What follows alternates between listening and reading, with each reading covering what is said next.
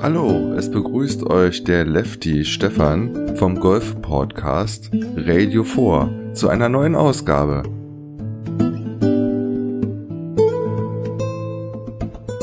Radio 4, der Podcast für jeden Golfer.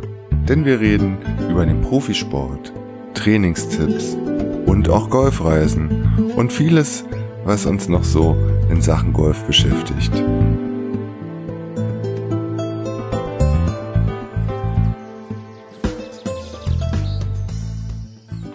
Schön, dass du wieder Radio voreingeschaltet hast. Hier ist Stefan. Schauen wir doch mal, was am Wochenende so in Sachen Golf los war. In den USA stand der President's Cup bei den Herren auf dem Programm. Gespielt wurde im Liberty National Golf Club in Jersey. Auf dem Platz Paar 71 über 7328 Yards vor den Toren von New York.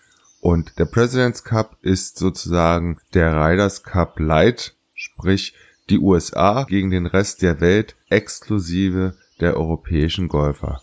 Am Donnerstag startete der Vergleich und das Team USA gewann bei den ersten fünf Foursomes drei Spiele und Brandon Grace und Louis Oosthuizen aus Südafrika holten den einzigsten Punkt für das Welt- oder für die Weltauswahl. Phil Mickelson, Kevin Kistner mussten ihr Foursome teilen gegen Mark Lisham und Jason Day. Am Freitag folgten dann fünf Four Balls. Das erste Patrick Reed und Jordan Speed mussten sich mit einer Punkteteilung zufrieden geben gegen Adam Hedwin und Hideki Matsuyama. Die restlichen fünf, nein, die restlichen vier, sorry, gewannen die Amerikaner. Damit lagen sie dann schon 8 zu 2 vorne, bevor das Wochenende so richtig losging. Am Samstagvormittag folgten dann nochmal vier Foursomes. Dort gewannen die Amis wieder drei und Ricky Fowler und Justin Thompson mussten ihr Spiel gegen Brandon Grace und Louis Oosthuizen wieder teilen. Und am Nachmittag spielten sie dann nochmal vier Fourballs. Wieder gewann das Team USA drei der vier Foursomes und Kevin Campbell und Charlie Hoffman mussten sich leider dem Team Arniban Lahiri und Sivo Kim geschlagen geben. Damit lagen die US-Boys 14,5 zu 3,5 vorne vor den Sonntag, wo die Einzel gespielt wurden und das US-Team brauchte eigentlich nur noch einen halben Punkt. Am Sonntag spielten sie dann zwölf Einzel und schlussendlich gewann das US-Team gegen das internationale Team 19 zu 11.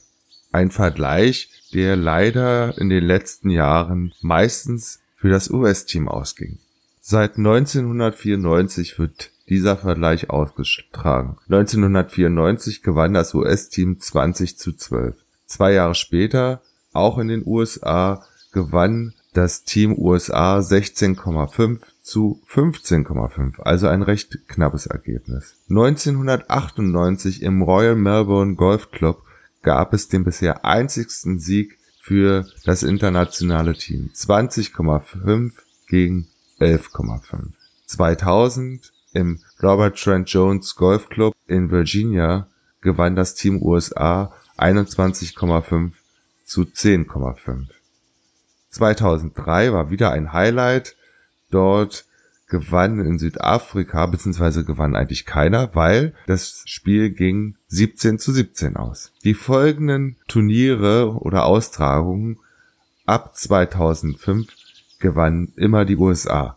2005 mit 18,5 zu 15,5, 2007 in äh, 19,5 zu 14,5, mit dem gleichen Ergebnis auch 2009 und auch die wiederholte Austragung im Royal Melbourne Golf Club, die auch 2007 erfolgte, gewann die USA 19 zu 15. In Ohio 2013 18,5 zu 15,5 und 2015 im Jack Nicklaus Golf Club Korea in Südkorea gewann die USA 15,5 zu 14,5. Also noch knapper als in diesem Jahr, wo das Ergebnis doch recht deutlich war. Das geteilte Ergebnis 2003 kam folgendermaßen zustande. Im Jahr 2003 gab es ausnahmsweise zwei Sieger. Ernie Els und Tiger Woods waren nach drei gespielten Löchern im Stechen gleich auf, als es zu dunkel wurde und die beiden Kapitäne Gary Player und Jack Nicklaus daraufhin ein Unentschieden vereinbarten. Tja, Golfer können auch untereinander sehr freundlich sein. Nach dem Pure Insurance Championship auf der PGA Tour Champions ruhte an diesem Wochenende der Golfball. Dort führt wie gewohnt die Charles Schwab Cup Money List Bernhard Langer an, vor Scott McCarron und Kevin Sutherland. Der vierte im Bunde ist Kenny Perry. Auf der Web.com Tour standen die Webcom Tour Championship in Atlantic Beach, Florida auf dem Programm. Leider schaffte Stefan Jäger den Cut bei diesen Turnieren nicht und weitere Deutsche waren in Florida leider nicht am Start. So, wollen wir noch gucken, wer das Turnier gewann. Ganz vorne eine Menge Amis. Jonathan Bird gewann das Turnier mit insgesamt minus 20. Er spielte eine 64er, 65er und 64er Runde. Sam Saunders belegte mit minus 18 den zweiten Platz, spielte eine 59er Auftaktrunde, dann eine 66 und dann eine 70.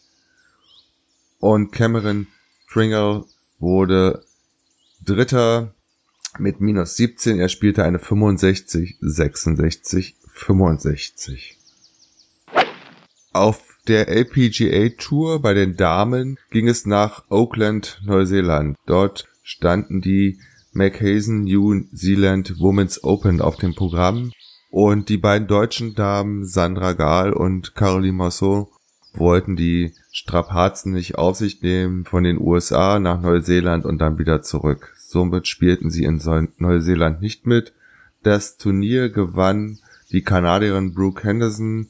Sie spielte eine 65, 70, 67 und 69, kam damit auf minus 17 und konnte sich über einen Scheck über 195.000 Dollar freuen. Zweite wurde die Chinesin Jing Yang, die spielte eine 70, 66, 69 und 71 und lag mit minus 12 fünf Schläge hinter der Kanadierin. Der Tross der LPGA Tour zieht in zwei Wochen nach Südkorea. Dort stehen vom 12. bis 15. Oktober die LPGA Cap Hana Bank Championship auf dem Programm. So, und wenn wir schon bei den Damen sind, dann schauen wir doch gleich mal auf die Ladies European Tour. Dort ruhte leider der Ball am Wochenende, aber vom 5.10. bis 8.10. stehen die Lacoste Ladies Open de France auf dem Programm. Dort werden wir dann wieder bestimmt eine Menge deutsche Golferinnen sehen, die um ihre Karte für die Ladies European Tour spielen. In meiner letzten Ausgabe habe ich euch ja versucht, das Race to Dubai auf der European Tour der Herren etwas näher zu bringen. Ich werde den äh, oder die Episode hier nochmal in den Show Notes verlinken, dann könnt ihr euch die gerne nochmal anhören. Und da es da für die deutschen Golfer ähm, um die Tourkarte der European Tour fürs nächste Jahr geht und viele die noch nicht sicher haben, denke ich mal, werfen wir da mal aufs letzte Wochenende einen genaueren Blick. Gespielt wurde in Newcastle im Close House Golf Club. Dort standen die British Masters supported by Sky Sport auf dem Programm. Und es waren einige deutsche Golfer am Start. Aber es lief an den ersten beiden Tagen nicht so richtig gut. Bernd Ritthammer spielte eine 71 und eine 73, verpasste damit genauso den Cut wie Alexander Knappe, der eine 73er und 71er Runde spielte und ebenfalls plus drei nach zwei Runden lag. Bernd Ritthammer ist Stand heute äh, im Race zu Dubai auf dem 131. Platz, Alexander Knappe auf den 134. Platz. Nicht viel besser ging es Sebastian Heisele. Er spielte eine 69er und 72er Runde bis Freitag, lag damit bei plus eins und verpasste auch den Cut. Er liegt auf dem Race zu Dubai jetzt auf dem Platz 136. So, und dann ging es auch Marcel Sieben nicht so gut. Er spielte zwar eine 70 und 69 am Donnerstag und Freitag, kam damit aber nur auf minus eins und verpasste auch damit den Cut und liegt im Race to Dubai aktuell auf den 96. Platz.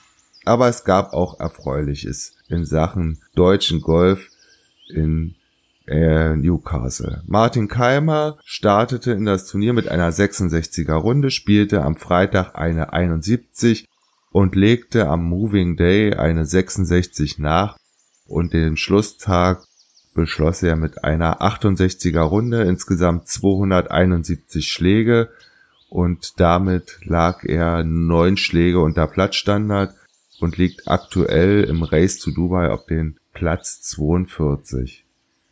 Aber richtig erfreulich war das Abschleien von Florian Fritsch.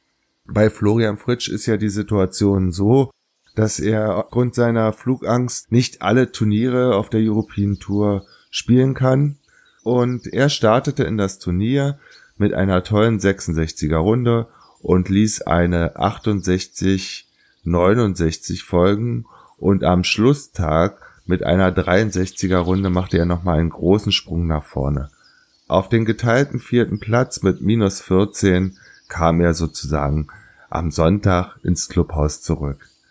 Florian Fritsch liegt damit im Race to Dubai auf dem 114. Platz. Das Turnier, die British Masters, gewann der Ire Paul Dune mit minus 20 vor Rory McIlroy mit minus 17 und Robert Carlson aus Schweden mit minus 16. Also eine positive Vermeldung in Sachen Race to Dubai und Karte für 2018 können wir für dieses Wochenende ähm, eintragen. Florian Fritsch hat sich verbessert. Das war für Florian Fritsch auch das bisher beste Ergebnis in dieser Saison. Zuvor spielte er bei den KLM Open auf den, oder kam er auf den geteilten 48., bei den Omega European Masters auf den geteilten 54., bei den D plus Real Czech Masters verpasste er den Putt, Made in Denmark kam er auf den geteilten 57., also mit dem geteilten vierten Platz in England machte er einen großen Sprung nach vorne. Aber er muss noch nachlegen, um zumindest im Race to Dubai in die Top 100 zu kommen. Und so viele Turniere stehen ja vor den oder vor der Finalserie nicht mehr auf dem Programm. Schauen wir mal, wie das Programm für die nächsten Wochen aussieht.